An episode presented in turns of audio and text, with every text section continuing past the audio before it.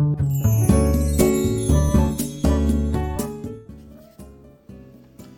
い、おはようございます。愛知県岡崎市のオーラムという一人サロンで美容師をしてますカナダと申します。このチャンネルでは、えー、一人サロンオーナー様のお役に立ちそうな立てそうな情報や、えー、大人女性の美容のこと髪のことを毎朝7時に配信しています、えー、今日はですね、えー、僕が200万円。無駄にしたという話をしようと思います。あの10年ぐらい、まあ、15年か。15年ぐらい前の話なんですけど、まあ、まだ僕がその独立をして間もない23年経ったぐらいの頃なんですが200万円僕無駄遣いしたんですよ。結果的に無駄遣いになったんですけどこの200万円って何かっていうとあの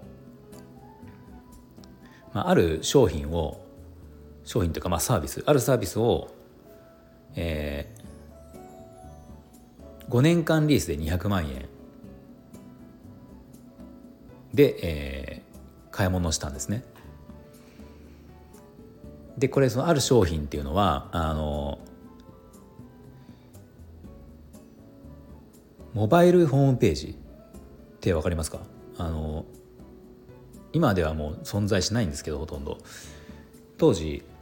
まだスマホがなかスマートフォンがなかった時代で、まあ、なかったのか iPhone の初期最初のやつが出始めた頃だと思うんですけどあのまあほとんど世の中は、えー、今でいうガラケーだったんですね。でその時にあのガラケー要はモバイルホームページってガラケーで見る、えー、ホームページなんですけど、まあ、それを要は作りませんかっていう、まあ、営業があってそれを作ったんですよ。モバイルホームページってあの昔その頃って、えー、パソコンで見るホームページと要はウェブサイトとモバイル要はあの当時 i モードとかあったじゃないですかあの携帯電話で見るそのネットヤフーとかもあったけどそのモバイル用のホームページあのウェブサイトって別だったんですよね。なので両方とももしその用意しようと思ったらお店でもパソコン用のホームページとモバイル用のホームページって両方ともないと見れなかったんですよ。まあ、正確に言ったら見れるんだけど、えっと、モバイルの方でも、えー、パソコン用のホームページは見れるんだけど今みたいに最適化されてないので、まあ、普通に考えたら見づらいというか、まあ、ほぼ機能機能しない状態だったので、まあ、ちゃんとやる場合はそれぞれ用意しなきゃいけないっていう状況だったんですね。でそれをあの、まあ、結果作ったんですけどそれがまあ200万円だったんですよ。で、えー、別にそれは詐欺とかではなくて普通にその機能をしてたし、まあ、その一時的にはやっぱ使えたんだけど、まあ、ただちょっとその最初の契約の時のサービあの話をしたなサービス内容と、えー、実際に受けた内容がちょっと違ったのでいろいろ不満を僕はその言ったんですけどまあ、言ったんだけど、まあ、ちょっとそれあのうまくいかなくて、ね、結局いろいろあったんですけどそこの会社ってもううちが5年間のリース支払う前に、えー、倒産したんですよ。でまあ、ちょっと倒産もいろいろあって今あの詳細は省きますけどあの、まあ、その後違う会社がそれを引き継いで、えー、サービス自体は使えたんですけどまあとにかくぐちゃぐちゃで、うん、でまあ結局その5年間終わるまでの間にそのモバイルホームページっていうもの自体が下火になっていったのでまあなんか途中からその200万円そのリース5年間リースの月々4万円とかの支払いだったんですけどもう全く使ってないものに、えー、毎月払ってったっていう感じですね。でまあ最後までそれ結局支払ってあのまあ終わ終わりました支払いは。でも後々そのまあ、僕のその関わった会社とかの評判とか見てみると、まあ、やっぱりあんまりよくてよくなくて同じような僕みたいな被害、まあ、被害っていうかこれはまあ法的に言うと詐欺にはならないので被害ではないんだけど法的には、まあ、ただあの、まあ、多くの人がこれを詐欺まがいって言ってるぐらい、まあ、ちょっとその売り込み方に問題があったっていう感じではあったので、まあ、でもそこまあ突っ込んでも仕方ないので、まあ、結局僕は支払って、えーまあ、終わったんですね。でまあそのなんかその一件で、まあ、僕は自分の教訓としてあの思ったことっていうのが2つあって、まあ、一つはその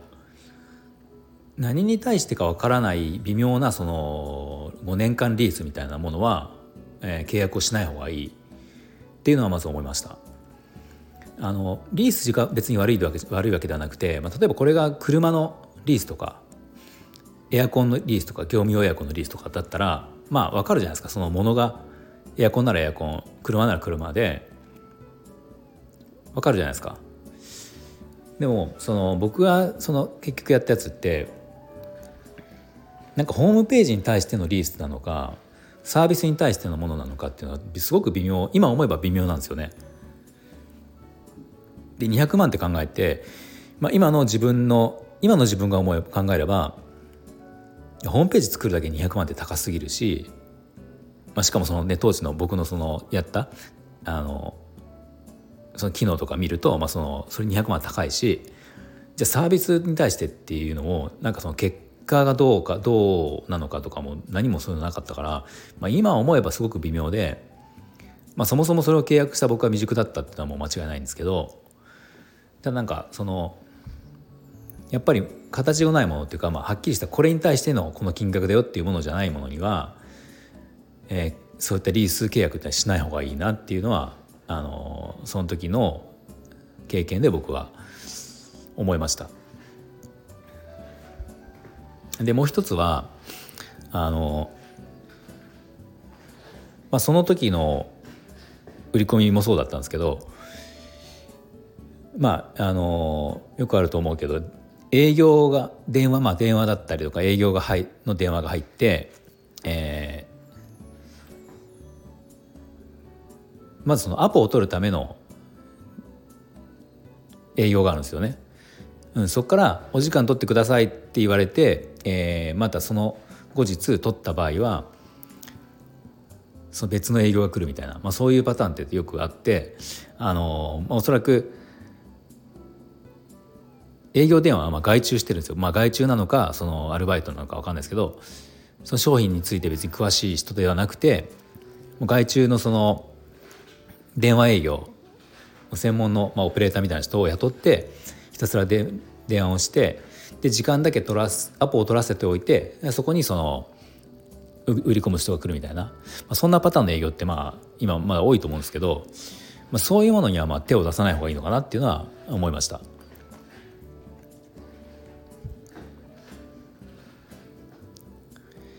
まあ、あの特に、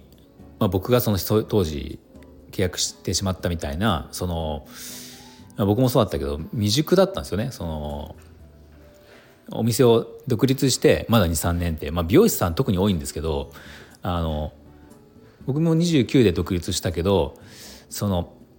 独立するまでってもう技術しかやってきてないんですよ美容師ってほとんどの人は。まあもちろん今中にはもちろん経営の勉強してる人もいると思うけど多くの場合は技術を一生懸命やってきててお客さんをつけてでじゃあそのそこで自信がついた時にお店を持つって独立するんですけどその時点で、まあ、僕もそうだったけど経営の知識知識ってゼロだったんですよねほぼゼロ。その状態であのお店を持って経営をしていくわけなんでなんかそのそういった営業とかにもまあなんだろうこう騙されやすいというか、まあ、うまく丸め丸め込まれやすいので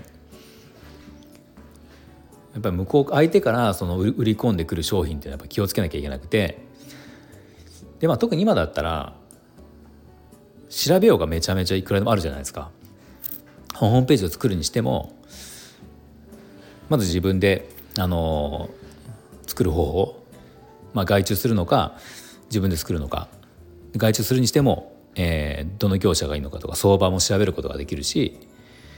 自分で作るなら作り方っていうのも調べられるし、まあ、とにかくその自分でまずリサーチがすごくできますよね。なので絶対それは必要かなと思うので売り込みしてくる業者に対して、まあ、安易にその時間を取って話聞くのもどうかと思うし、まあ、聞いたとしても絶対にそこで返事をしないっていうのはもう間違いなくてで僕はそのその場その時にそこで返事しちゃったんですよね。まあ、今思えばバカだなと思うんだけど、うん、まああのそうですね今そう今日契約してくれたらこうだとかだとかって、まあ、サービスも確かあってまあ本当にだから未熟だったなと思うけど200万円で、まあ、その経験をしたと思うしかないですよね。そうなのでまあこれからねあのもしお店をやるようなあの一人サロンのオーナー様とかはなんかその辺はちょっと気をつけた方がいいのかなと思います。はい、では今日の内容が少しでも参考になったと思ったらいいねボタンを押していただけると嬉しいです。また今後も僕の放送を聞いていただけると思った方は是非フォローもよろしくお願いします。では最後まで聞いていただいてありがとうございました。